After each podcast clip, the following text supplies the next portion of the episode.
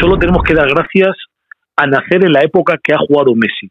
Y todos tenemos que dar las gracias por decir, hemos nacido en la época y hemos visto jugar a Leonel Messi. Eso es lo que yo mm, doy gracias a Dios, de verdad lo digo. Tanto él como Cristiano, ¿no? Entonces, claro, eh, para que venga otro futbolista como Messi, pues hombre, yo no sé si estaremos aquí vivos o no.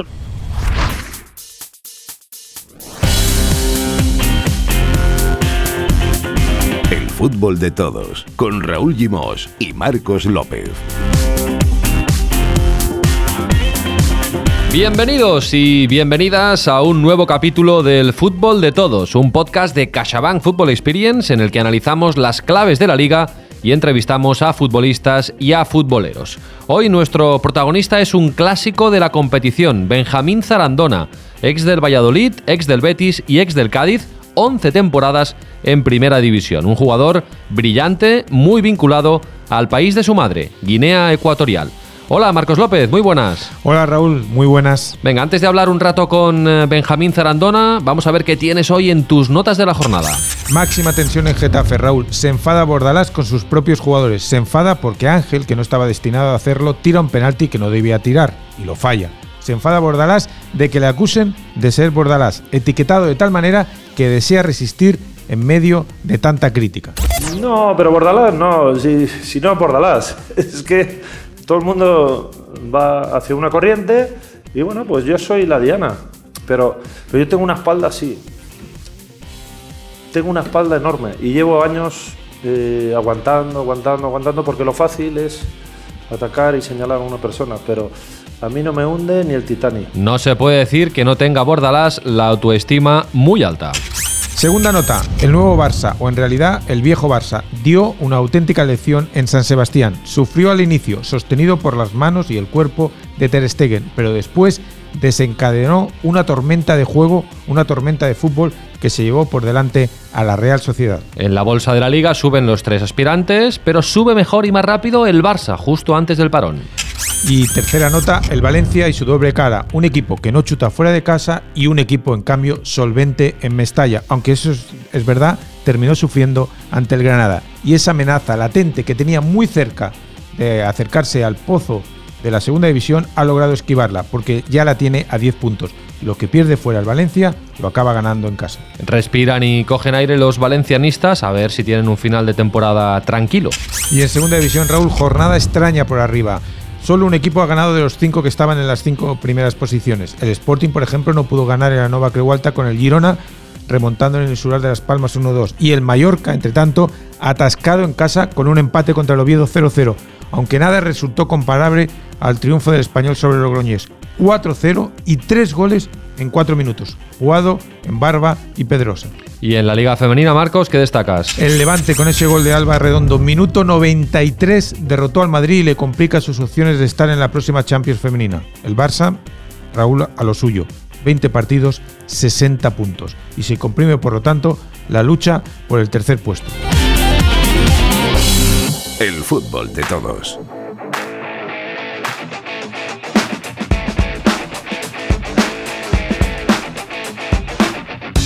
Seguimos, como siempre, repasando qué es lo que más nos ha gustado y lo que menos nos ha gustado de la última jornada. Va, Marcos, empieza. A mí me ha gustado, Raúl, el valor, el auténtico valor que adquieren los porteros. Cuando no es Obrac, el meta del Atlético, le toca a Edgar Badía, el cancerbero del Leche. Ambos pararon penaltis decisivos en este fin de semana. Y al Barça, todo hay que decirlo, oculto tras ese esplendoroso 1-6 de Anoeta, le debe mucho a Ter Stegen. A mí me ha gustado ver que por primera vez desde que empezamos el fútbol de todos, Marcos, todos los equipos eh, de primera han jugado ya el mismo número de partidos, 28. 28 jornadas hemos tardado en equilibrar el calendario pandémico. Se acabó la liga simétrica y se agradece porque la lectura de la clasificación ahora es mucho más agradable. A mí no me ha gustado el mal rollo que existe en Vitoria, para ser más concretos en el vestuario del Alavés. Abelardo ya se ha cansado de responder sobre Lucas Pérez, el jugador que tenía que ser más determinante de su equipo, pero a quien no quiere utilizar porque su argumento es muy rotundo. Mi idea es el valor y el compromiso, y quien no quiera darlo no merecen entrar en este equipo. Palabra del Pito. A mí no me ha gustado que Stefan Savic haya sacado sus codos a pasear dos veces en cuatro días. Lo hizo en Stamford Bridge, en la Champions, contra el Chelsea, dejando al Atlético con 10, y lo hizo ante la vez provocando un penalti que dejó sin dientes a Luis eh, Rioja. Suerte eh, tuvo Savic, que Oblak hizo un paradón a chut de Joselu y salvó los tres puntos para los de Simeone.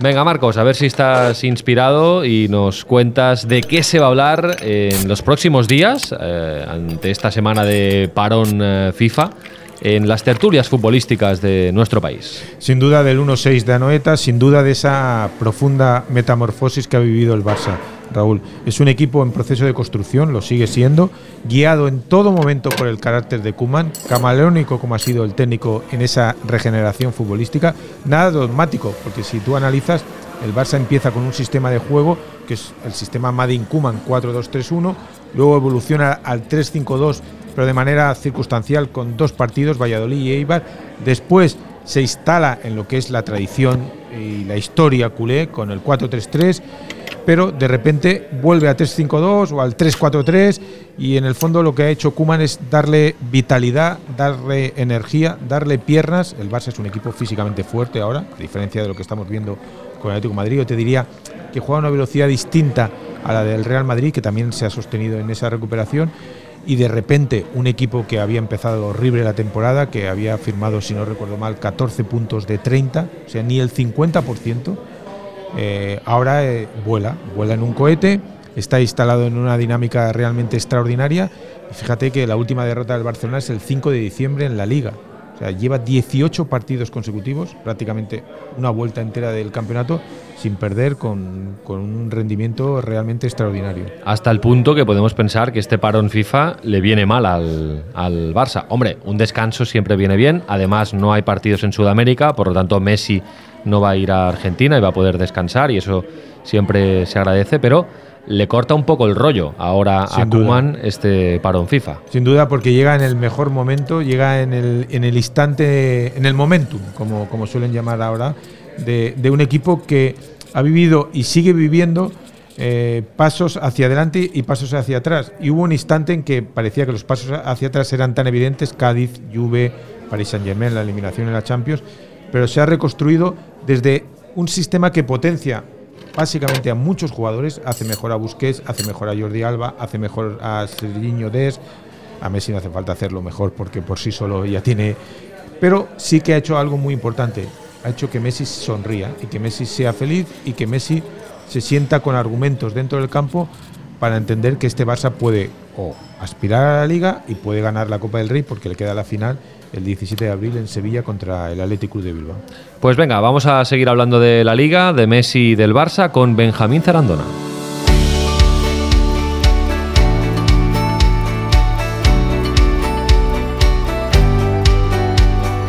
El fútbol de todos, un podcast de CaixaBank Football Experience.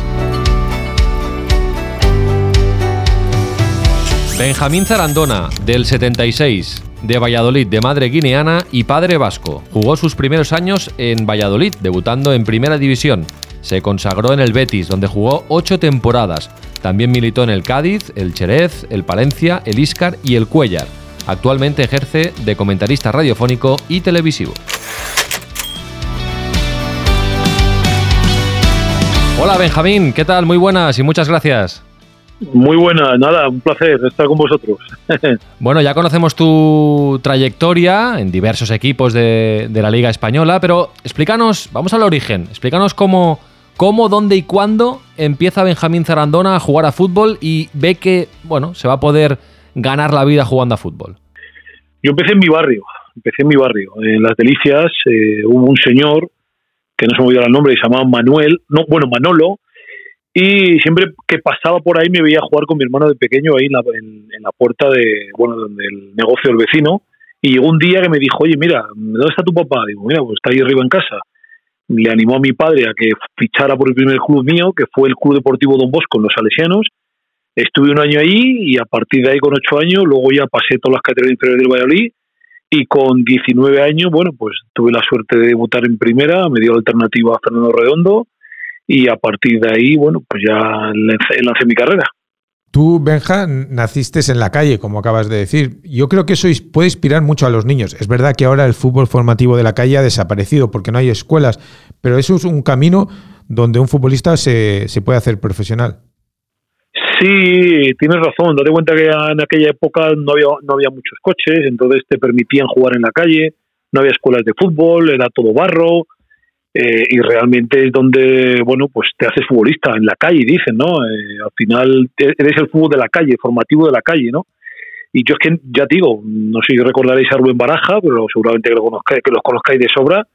Rubén Baraja vivía a lo mío y siempre nos juntábamos a jugar en la Plaza León Felipe y, así nos hemos hecho futbolistas. O sea, no ha habido escuelas, no ha habido entrenadores, no ha habido direcciones de nada. Y bueno, realmente eso es muy bonito porque antiguamente solo había fútbol y, nada más que fútbol.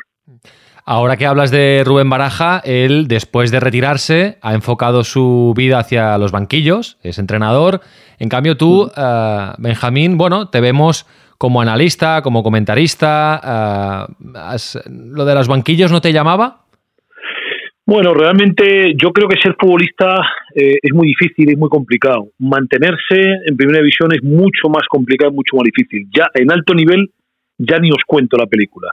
Porque yo estoy haciendo un balance en el que, bueno, realmente los privilegiados son 420 jugadores en primera división y realmente el, pues, el fútbol igual estamos jugando 8, 9 o 10 millones o, más, o 15 o 17 millones de, de jugadores, para que veáis lo difícil que es eso, ¿no? Y luego ser entrenador creo que es más complicado todavía porque al final solo hay unos banquillos en los que hay muchos entrenadores en Inglaterra que duran mucho y realmente para mí ser entrenador es muy difícil y muy complicado y sobre todo mantenerse, ¿no? Yo tengo mi carnet de entrenador de UEFA Pro, lo que ocurre que, bueno, al final me llamaron la radio, me llamaron a una jornada de la tele y a mí lo que me motiva más es ser entrenador, pero estoy entrenando a niños con un proyecto social en, en Guinea Ecuatorial. Has sido alma del Valladolid, alma del Betis y también eres ahora mismo alma solidaria. Correcto. Em, hay, unas cosas, hay una cosa clave que yo lo que tengo que agradecer a tanto a, mi, a mis padres. Mi padre estuvo 25 años, era de Bilbao, los dos han fallecido, de Portugalete, y mi padre se trasladó a Guinea Ecuatorial a hacer el servicio militar. Eh, luego ya se quedó allí. Mi madre es natural de Mbini, de un pueblo de, de Bata, de Guinea Ecuatorial, y cuatro hermanos míos nacieron en Guinea Ecuatorial, y el resto nacimos aquí en, en España ya. Mi padre fue a Bilbao al principio, pero luego ya se vino a Valladolid porque estaba su hermano, tenía una plaza aquí su hermano de profesor y le dijo, oye, mira, vente a Valladolid, que aquí parece que hay, hay está, muy bien la ciudad, creo que puedes encontrar trabajo y bueno, mi padre se afincaron aquí en Valladolid, luego nacimos los cinco restantes y bueno, pues en las raíces de Guinea me encanta porque yo creo que, que además tengo que agradecer a mis padres porque me han dado una tierra extraordinaria en la que necesitan mucho tipo de ayuda, sobre todo los niños, y eso a mí me, llena muchísimo, ¿no? el poder eh, enseñar a los niños y el poder educarles y el poder tener un poquito de cada vez que voy, tener esa sonrisa porque ellos no pueden tener lo que tienen aquí otros niños, ¿no? Del vivir con sus padres, de tener una escuela, de que les enseñen, de tener botas de fútbol y todo eso a mí realmente me, me motivaba bastante. Qué chulo. ¿Y entonces vives a caballo entre, entre España y Guinea, Benjamín? Sí, yo te explico. Yo estoy en, dos fundaciones. Fundación Martínez Hermanos, que es una fundación en la que se hacen unos campus en verano, solo tres semanas. Soy embajador y todo el material deportivo, balones, partidos benéficos, calendario benéfico, cenas benéficas, todo eso va a través de la Fundación Martínez Hermanos. Y para que os hagáis cuenta de unas cosas, cada año hemos estado mandando casi mil cajas al año. Entonces esas cajas de material deportivo, de clubes, de amistades y demás, lo vamos recopilando aquí en España con un convenio con la Fundación Seur, la Fundación Martínez lo lleva para allá en container y luego allí hacemos la repartición. Eso me dedico más o menos con la Fundación Martínez Hermanos. Y ahora con la Fundación del Rabbit y Balompié, con una serie de patrocinadores que financian este proyecto, es un equipo que he formado de unos niños de unas escuelas hace cuatro años, les estoy educando como personas y les estoy haciendo la metodología de entrenamientos como los niños en España, para que ellos, cuando tengan ya como ahora 12 años, 13, ya vengamos a jugar los torneos a España y ya jueguen, por ejemplo, a otra cosa, que es realmente lo que estoy con este proyecto. ¿no? Por eso estoy un mes en Guinea, un mes aquí, un mes en Guinea, un mes aquí. Les libero de las escuelas y a partir de ahí le preparo la metodología. Hemos venido dos años a España y da la casualidad que en uno, pues pues la verdad que ganamos un torneo. O sea, la verdad que no, nos, yo me sorprendí también, ¿no? De la evolución que están teniendo, pero sobre todo educación, valores y que estos niños se merecen que puedan disfrutar de este torneo. Muy interesante. Y ahora que hablabas de, Guinea y de España, bueno, como decías, tu madre es guineana, tu padre vasco. ¿Jugaste con las categorías inferiores de España cuando eras eh, muy joven y luego con la absoluta de Guinea Ecuatorial? ¿Cómo fue ese momento? ¿Cómo fue? ¿Recuerdas cómo fue aquella decisión? ¿Hubo algún momento de, de, duda de que te pusieran a yo entre la espada y la pared? No, mm, yo te explico cómo fue la cosa. Yo fui preseleccionado para el Mundial, creo que fue Estados Unidos de Clemente había cuatro descartes. Estaba Roberto Ríos, estaba Celade, estaba yo, bueno, yo sabía que no iba a ir. Me fui a probar el, traje allí a, Madrid para ponerme un poquito contento, pero bueno, yo sabía que no, no iba a tener opciones porque no había jugado ningún partido ni nada. Pero bueno, ahí quedaba el sueño. Luego ya jugué el Europeo Sub-21, que gracias a Dios quedamos campeones, que hacía que no se ganaba desde 1984, si no recuerdo mal, que fue aquí en Valladolid, ganaron 2-1 a Italia y hacía que no se ganaba, o sea, hacía un montón de tiempo que no se ganaba la sub-21, ¿no? Y bueno, era, fue mi primer título, fue contento y luego es cierto que cuando fui al Betis, eh, bueno, pues tenía una esperanza de que algún día podía haber ido a la selección y debutar y demás. Y bueno, pues no, no tuve esa suerte. Entonces, a partir de 27 años, fue ya cuando opté para ir con Guinea Ecuatorial, pues dije, mira, ya no es difícil que debute la selección, voy a ir al país y voy a disfrutar de, las personas que están. Y la sorpresa que me llevé allí es que me llevaban siguiendo pues desde toda mi carrera, claro, ver un chico que tiene raíces de Guinea Ecuatorial en primera división, pues es que no hay muchos jugadores, ¿no? Está Balboa, mi hermano jugó también, pero estuvo en segunda división en Valladolid, luego estuvo mucho más en segunda B, pero claro, jugadores Botipo, por ejemplo, el otro jugador que el ecuatoriano, Juvenal, Pitie, pero claro, eh, lo que es alto, alto nivel, pues es, que si salga uno de Guinea es muy complicado, es muy difícil. Déjame que te pregunte para acabar, Benjamín, eh, ¿cómo ves la liga? Porque hace algunas semanas parecía que era rojiblanca y ahora, bueno, está, está abierta, por lo menos. Que esté el Atlético de Madrid en, nuestra liga, para mí, que esté para ahí para pelear para campeón, para mí es una gran satisfacción simplemente porque, bueno, eh, más que nada da emoción a la liga, ¿no? Eh, estos últimos años, llevamos un montón de años que la ha dominado el Madrid y Barcelona. Mm, yo espero y deseo que la gane el Atlético de Madrid, no te no os voy a mentir. No porque sea colchonero, simplemente porque, joder, yo sé que le va a costar mucho más que a los otros dos equipos, a Madrid y Barça, porque tienen muchísimas ligas.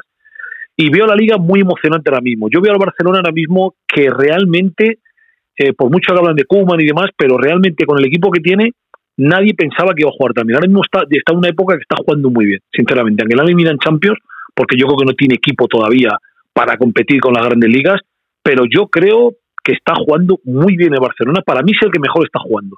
Y yo ahora mismo veo favorito al Barcelona, aunque quiero que el Atlético de Madrid gane la liga, pero yo creo que el Barcelona va a tener opciones de, de ganar la liga y creo al final que la va a ganar. ¿eh? La va a ganar porque ya no tiene ninguna competición con la porta nuevo presidente, la motivación de Messi extra por si traen a su amiguito un agüero, le va a motivar más, en fin, yo creo que va a renovar, no va a tener ningún problema y yo creo que el Barcelona va a estar muy motivado porque Messi va a marcar y ahora mismo está, vamos, está feliz, está feliz porque está yo a la puerta, no tengo ningún tipo de duda.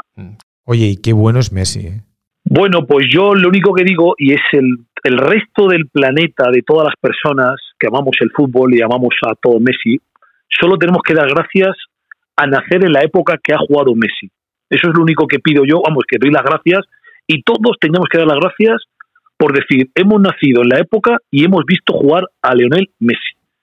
Eso es lo que yo mm, doy gracias a Dios, de verdad lo digo, tanto él como Cristiano, ¿no? Entonces, claro, eh, para que venga otro futbolista como Messi, pues hombre, yo no sé si estaremos aquí vivos o no, ¿no? Pero va a ser, va a ser muy complicado, ¿no? Pero lo de Leo Messi es una cosa de locos. Estaban hablando muchas veces y tal, porque bueno, yo escucho las tertulias, las televisiones y tal, hay jugadores del Barcelona, que no tampoco te voy a nombrar, hacen comentarios que a mí, por ejemplo, no me gustan, ¿no? es que Messi baja el nivel. No, no. Vosotros estáis equivocados. Messi lo que está haciendo ahora es mucho más complicado y más difícil. ¿Por qué? Porque él tiene una edad y cada año que un jugador va cogiendo edad, pierde un poquito de velocidad, pero gana más en inteligencia.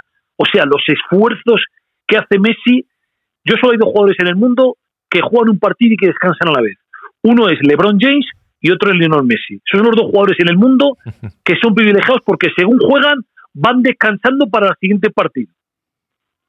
¿Vale? Entonces, a partir de ahí, yo creo que lo de Lionel Messi es mucho más complicado. Es mi teoría. ¿Por qué? Porque no está rodeado de los Xavi, de los Iniesta, de los Neymar, de los Luis Suárez, de jugadores que estén resolviendo cada partido. Porque muchas veces, si no estaba Messi, aparecía Neymar. Si no está Neymar, aparecía Luis Suárez. Si no está Luis Suárez, aparecía Xavi. Y si no, Iniesta. Entonces, ahora es un año más, él se echa el equipo a las espaldas, pero realmente es mucho más difícil ahora Messi lo que está haciendo. O sea, está subiendo de edad con jugadores alrededor que no suman tanto y que no resuelven partidos.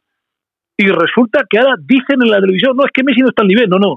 Messi está más que un nivel que antes. Porque mucho es más complicado. Y cada año es mucho más difícil. Bueno, entramos en tiempo de. Sí, ha quedado claro, ha quedado claro. vale, vale, perdonad que me enrolla mucho igual, ¿eh? No, no, no, no. Bueno, entramos en tiempo de descuento de la entrevista. Se añaden cinco preguntas eh, rápidas. Eh, ¿Cuántos partidos eh, ves, Benjamín, a la semana por televisión? Veo todo, lo que es la Champions, unos 10 partidos aproximadamente, es competición europea. Do- ¿Dónde los acostumbras a ver? Yo los acostumbro a ver en casa. Tengo Movistar Plus y aquí, aquí le veo todo. ¿En algún lugar especial? Mm, Lo suelo ver en el salón de mi casa, tengo una pantalla grande y ahí, ahí veo. Veo primera, veo segunda, veo Europa League, veo todo. ¿Solo o acompañado?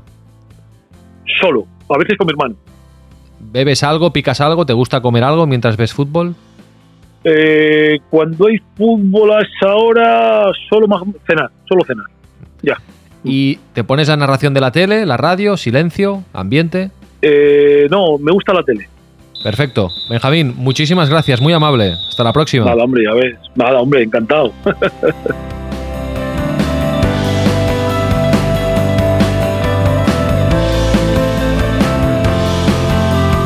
Benjamín Zarandona, qué futbolista, qué peinado, ¿eh? con aquellas eh, Muy singular, trencitas muy que llevaba siempre.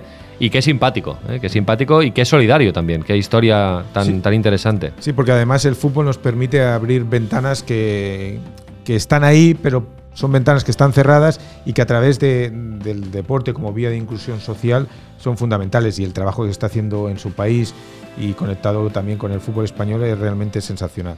¿Para quién es el aplauso eh, de la jornada en Segunda División, Marcos? Para la reacción de la Ponferradina, capaz como fue de sortear a la Almería.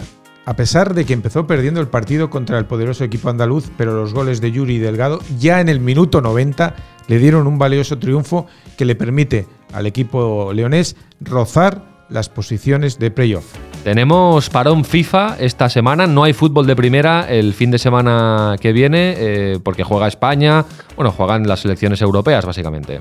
Triple duelo de la selección española, donde Luis Enrique ha recuperado a Jordi Alba, pero para mí lo más importante es la apuesta decidida, valiente y atrevida del técnico por la juventud. Es una de las últimas convocatorias antes de la Eurocopa y ha elegido a Pedri y Brian Hill para testarlos, para probarlos. Y eso indica mucho del carácter de Luis Enrique. Sí que hay liga en Segunda División el próximo fin de semana que destacamos. El Almería recibe en casa al Leganés, el Molinón acogerá un atractivo Sporting Alcorcón, sin olvidar tampoco el duelo entre Castellón y Español, con un solvente Rayo recibiendo en Vallecas al Mirandés y el Girona abre la puerta de Montilivi para enfrentarse al Albacete. El martes que viene repasamos cómo ha ido la jornada de segunda y los eh, duelos internacionales en el fútbol de todos. Cuídate, Marcos. Un placer. Recordar que nos podéis escuchar y seguir en los canales de CaixaBank Experience, donde podéis eh, recuperar todos los capítulos del fútbol de todos. Ya han pasado por aquí personajes como... Hola, soy Leia Alexandri y esto es el fútbol de todos. Hola, soy Julio Salinas, que esto es el fútbol de todos. Nos vamos y hoy lo hacemos escuchando a Sonia Jalmá, periodista de Cataluña Radio, porque nos gusta escuchar a todo el mundo hablar de fútbol, porque nos gusta el fútbol de todos.